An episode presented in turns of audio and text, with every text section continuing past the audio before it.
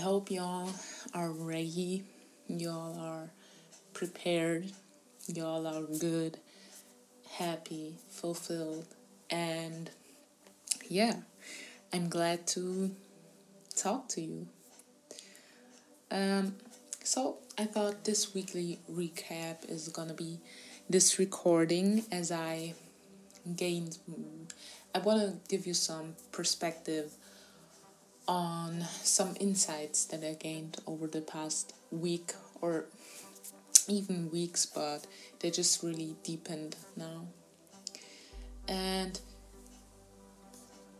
it's about values and actions co aligning. So, what the fuck happened? What happened was that I saw this quote and it said, just focus on yourself for a while. It's about progress and building momentum and not about attention. And this just hit me. I don't know why and how, but it did. And every time a quote inspires me, I just try to live by its principles and I try to embody those new ways of thinking to kind of, you know, experience a little. So, yeah, I did that. And some people might say, like, how is that even inspiring? It's not even that deep. But the thing is that um, I personally think that depth isn't, you know, depth doesn't come from something being deep or not being deep it comes from your ability to find depth and knowledge in everything. So everything is deep. It's just about perspective. But that's a different subject right now. So yeah, something amazing happened. It just made me question and rethink my entire value system but this time it was different because it didn't come from a place of a tragic event happening and then me rethinking everything after it. It more so came from a place of my soul wanting to express itself more authentically, like in a more authentic way and love more authentically and be loved more authentically. And I never underestimate questions that come from deep within. And even though there's a chance that if they're being answered, you will have to rethink your entire existence. And also, those questions hurt the most and take the most time and fallbacks to be answered. But at the end of the day, those are the questions that will always haunt us, even if we deny the answers. So I thought to myself, like, I may as well face them now, you know. So, yeah, I started to think about our generation and how so often we want others to just kind of give us a set of values and then just live by them. And I asked myself, like, what are my values actually? And why are those my values? Are they rooted in fear and ego or in love? And actually, I want to quote something here that I've read, and it says, Just because it's liked doesn't make it more. Just because it's ignored doesn't make it less. Every word has its place in this world. Every creation has its own purpose. So I let go of every preconception that I had about values and I built my own. And now on top of this list was something that I did not quite know how to handle yet and to understand yet, but it was there, and I just knew that mm, I had to live by it.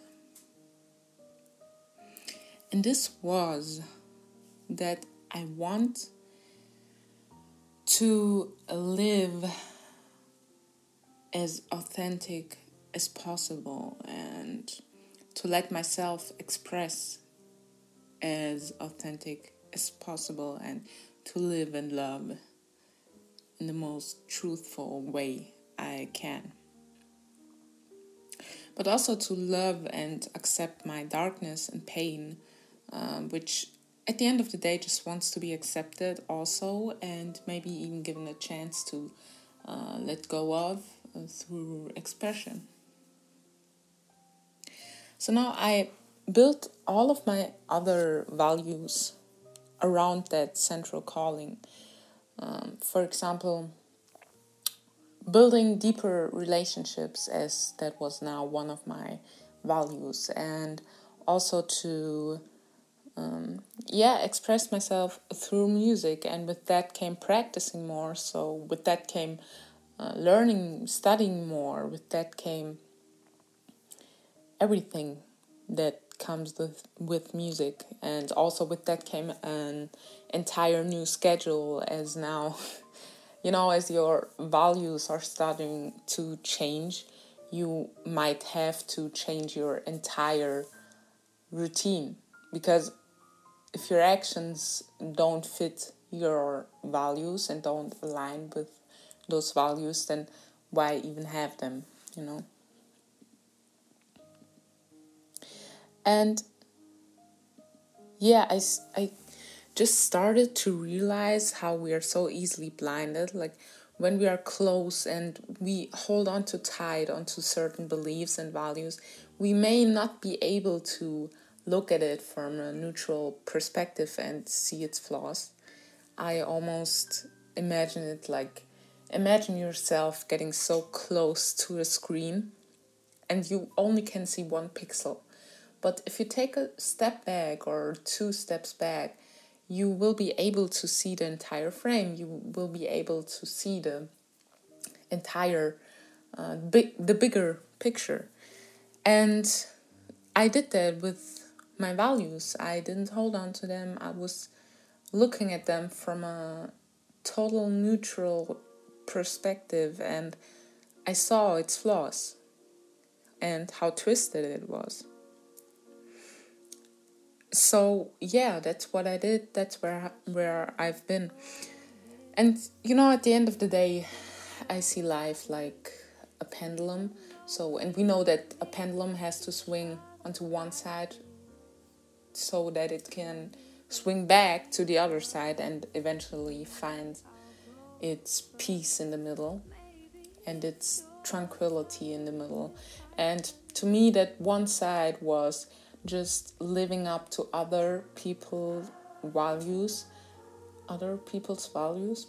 I hope you can say it like that. And living up to the expectation of others and everything that just comes with it, and then eventually being satisfied with the approval you get. And from that, it just totally swung to the other side where I was living up to my own values, actually building my own values and living up to them. Um, but that, like, extreme things are not always good. So I would, or actually, I am right now on that side where I just literally don't give a shit and just live up to my values and try to stay as true as possible to them.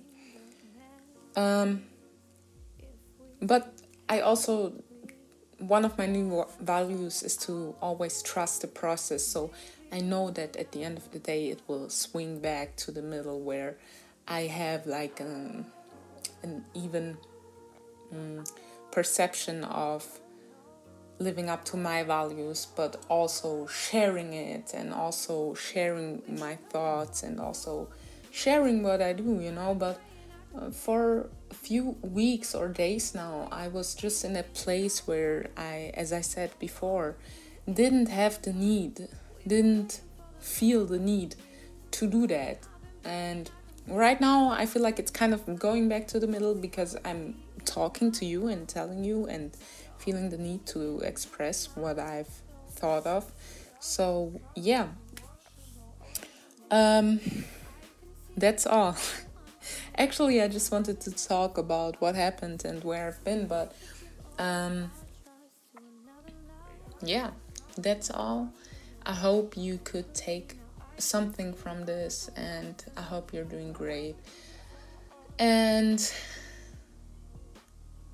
I hope maybe this inspired some people to just accept that sometimes we have to ask questions that are not so comfortable to ask, um, and also to kind of let go of our principles that we built over our lives, no matter how young or no matter how old we are. Like, just to never stop asking questions, I think, is the way to go. And um, yeah, sometimes we just have to die so that we can eventually live again in a more authentic way. But if we never let ourselves die, like our old selves die, and just let go of all of those beliefs, then how are we gonna be able to form new ones and maybe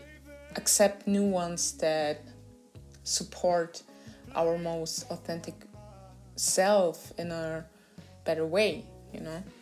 But we're going too far here again. this is all. I wish you the best day ever and I love you. You're loved. Don't ever forget that. Goodbye.